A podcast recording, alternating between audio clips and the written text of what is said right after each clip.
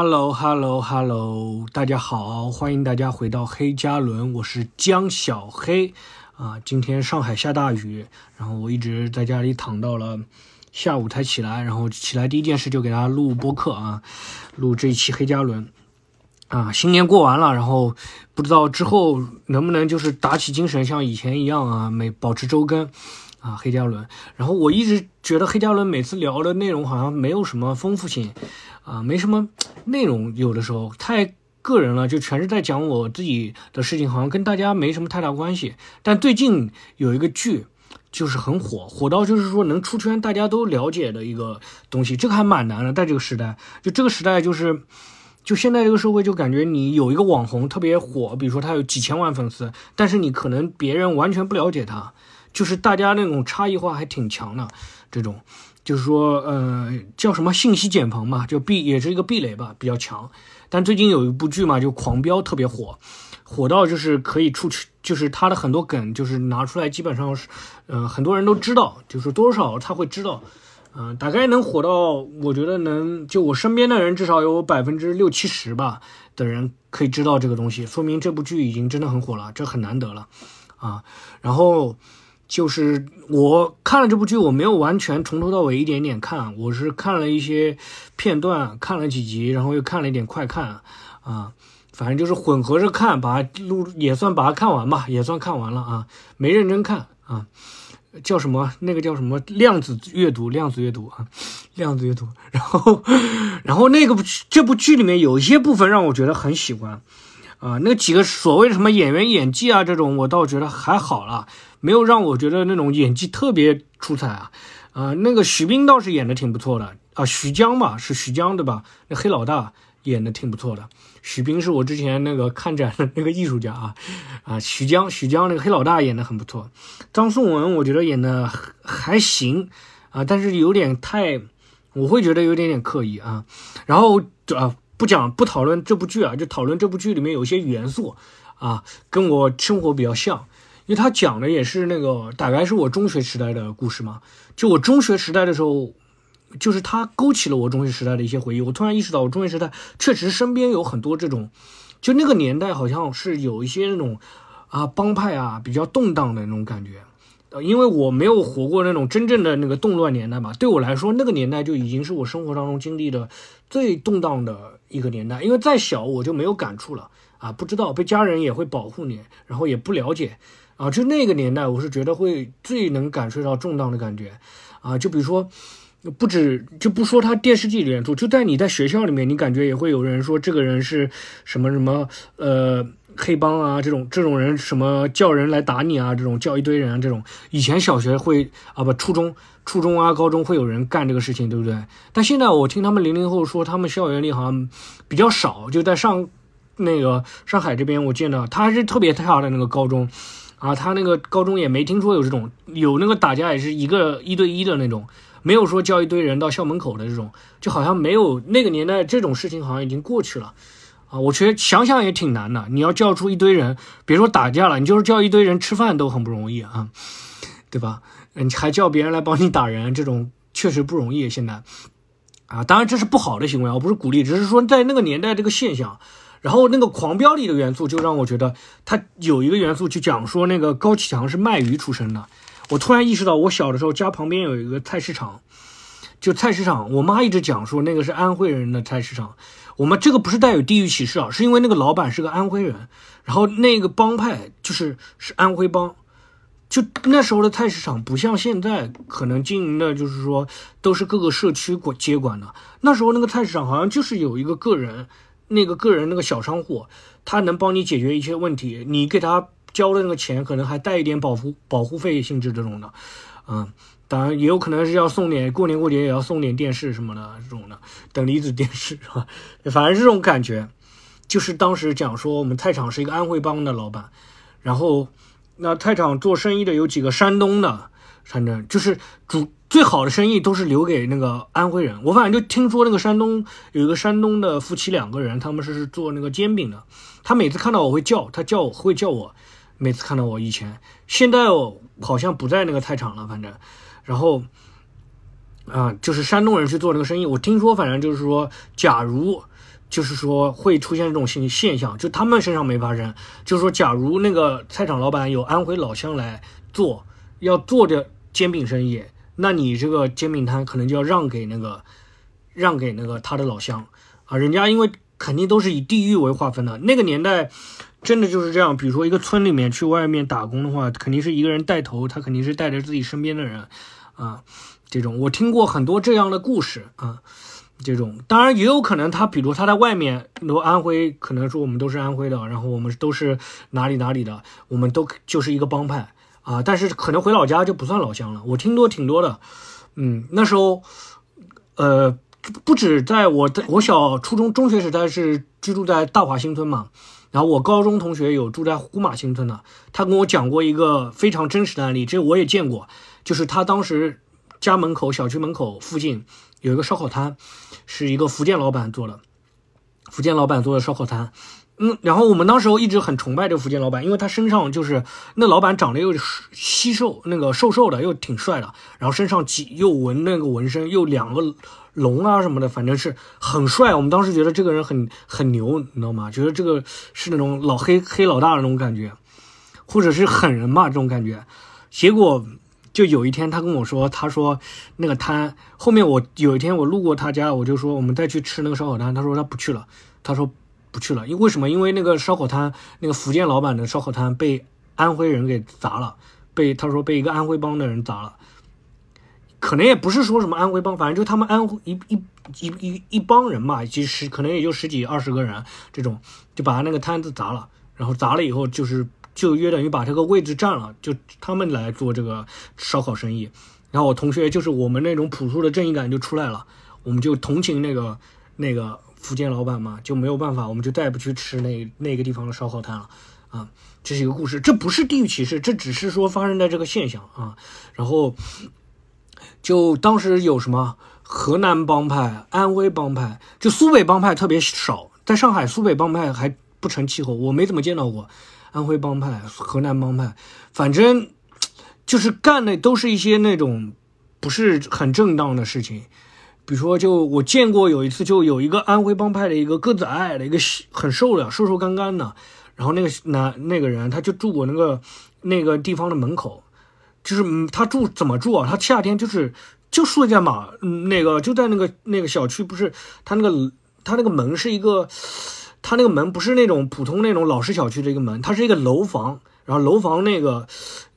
一层那边是空的一个地方，然后那是可以推开那个大铁门嘛。他夏天就在那个楼房那个下面，比天桥稍微好一点，也就在下面就那个支了个床，他夏天就在那边睡，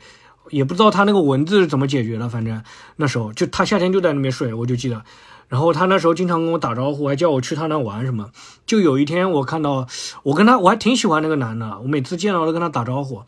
然后就有一天，警察就有一天就真的是把他双手裹住，就是拿那个衣服裹住，然后带他就是到处转，指着让他指指。我后面听我妈说知道，就是说他偷自行车被警察抓到了，啊，他偷自行车被警察抓到。就那时候在上海工作的很多人没有办法找到工作。然后呢，他就，然后这种人又比较多啊，就是，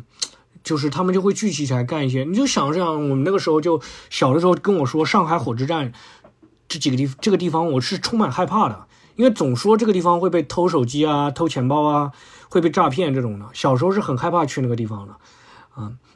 而且小时候我们，你现在现在我那个电动车天天也经常，哎，那个锁都没拔，也没人把它给推走。但我小的时候，不要说锁没拔，就你把那个锁扣在那个栏杆上，知道吗？就我们锁还不能，就是说我光锁那个车，因为我记得那个我妈讲说那个人怎么偷的，他就是挂了一个 S 钩，S 型的一个钩，然后把你那个后轮胎给腾空，然后他就推前轮走。如果你前轮那个锁起来，他就推那个，他就推前轮走。所以说我们经常还会把那个轮胎锁在那个就是路上面那个栅栏上，连着一起锁。然后后面电影还要说嘛，结果最后只剩一个轮胎嘛，对不对？就反而是讲他们这种偷车的这种那时候，而且被偷的也车也可能是就是从他那边买来的。就我妈我爸那时候买电动车啊什么，刚开始会到那个超市下面专卖店买，到后面都是到他们那边买了。就是买他们从那边偷来的，可能转手就又被他们偷走了，这种可能都这样啊。然后还有一个就狂飙里一个元素，就是他高启强送给他弟弟一个游戏机房，啊，后面意识到那个游戏厅的那些老板原来也是有帮派的，因为我一直以为我去去的那几个游戏厅，我见到的那个人就是老板，我后面。看了那个电影以后，我突然想起来，那几个人可能不是老板，因为我感觉他们不，那时候我才感觉他们不像老板，因为他们有的时候还会去打扫一下这种的，这种。你像游戏厅那个时候成本不低的，我后面问一下，他买那个很多游戏机都要一万两万的。你像我们才初中时代，哪有那么多钱，对不对？买那个游戏厅，买那个游戏机，就是，然后我在游戏机房那时候经常就在那边晃，我跟我妹经常在游戏房晃，然后去。呃，那个我用游戏机房就是那玩老虎机嘛，玩老虎机啊，玩那个什么游戏，各种游戏这种啊，玩他们那种东西啊，就是当时，就现在游戏房已经没有了，但那个时代就是游戏机房，就是我没事干，我就会去那边转一转。嗯，我听那个同学说，他那个那个游戏机房还有一个很有名字的、很有很有趣的名字，叫小光明啊，还是大光明？小光明。我家旁边游戏机房没有那个名字，我就记得叫什么乐购六楼，我们就说那个超市超市那个六楼，反正是它下面是大卖场，然后我们说那个大卖场的六楼，然后什么这种，哦，就去游戏机房玩。我们意识到那个时代，就是说好像这个那个犯罪离我们很近，因为它其实挺明目张胆的，摆老虎机啊这种，嗯，我那时候就是玩老虎机都，我还挺能赚，能通过老虎机赚钱的，因为老虎机它有一。其实是绝对不会赚到钱的，就老虎机是不会亏钱的，但是人可以赚到钱的一个方式就是，如果前面一个人输了很多了，他输了很多，你再去玩的时候，老虎机可能会返还一点，啊，这是他的一个机制，就是我们就当时有挺多小小孩在那边就在那边蹲着，啊，蹲着就在那边等等别人输钱了，然后上去玩，大概那个人输个一两百块钱，我们上去玩可以赢个十块二十块的，然后就这样子攒，我当时攒了我第一部那个。第一辆自行车，折叠自行车，啊，当时买折叠自行车也是有原因的，折叠折叠自行车可以带回家，不会被偷，啊，那个年代没有说，我身边同学好像买那个山地车，很好的少，嗯，有也被也也被偷了，就是骑不了一年就被偷了，就我那折叠自行车没人偷，因为我那折叠也不是说。太破，就是确实有点破，相对于他们的山地车。但是我那个折叠自行车最主要就是可以带回家。那个年代，而且折叠自行车不能上公交车和那个和那个地铁的。现在就没有人，你看马路上没有见到有骑折叠自行车的，一骑都是那种特别好的自行车嘛。就比如说阿姨买菜，她也不会买折叠自行车，她也会买那种那种好一点的自行车。那折叠车没没有办法弄什么篮筐啊什么这种，好像挺长时间，我在超市里好像也没见。没见有卖这种自行车的了，现在，啊，那反正那个年代折叠自行车也挺火的，然后因为这个可以带回家里，不会被偷啊，这种不太不太会被偷，啊，这是一这是一个那个，就是我通过玩老虎机攒一个攒了一个自行车，大概攒了一个暑假吧，就是我打的第打了第一份暑期工，就是在游戏机房那边站着看人家等人家输钱，然后还有一件事情就是在游戏房里面我拿。捡了一个 U 盘，我后面才知道是他们那个，就是他们那个游戏，就是比如说你看到他们那种街机，就是玩那个《三国战记》啊，或者玩那个拳皇，它都是游戏都存在这个 U 盘里，然后再插在 U 盘插到那个机器里面，然后可以把这个游戏读取出来，然后然后之后可以拔 U 盘嘛。有一次我他可能那个工作人员把 U 盘忘在了那个那个机器上。然后我就捡起来，我就当我当时已经知道 U 盘这个概念了，我以为它就是一个普通电脑的 U 盘，我就拿着玩了，完了结果后面就我没，我当时没有脑子不太好，你知道吗？捡人家东西，这个其实不告而取就为盗啊，这个其实也不能算捡，反正我就当时就拿走了，就是在那个地上捡到了，我就拿走了嘛，拿走了，我还在那个门口玩那个 U 盘，结果没过多久被他们发现了，就那个男的还挺好，没有打我。如果换别人可能会打我都，然后我就被被他要回去了，还要就，啊，反正有这么一件事，啊，就，啊，就所以在狂飙里面有很多元素，我原来意识到就是说，哦，原来这个是背后是这么一个回事，就是那个高启强啊，原来是通过卖鱼，然后通过再通过那个游戏机房敛财这种，嗯，就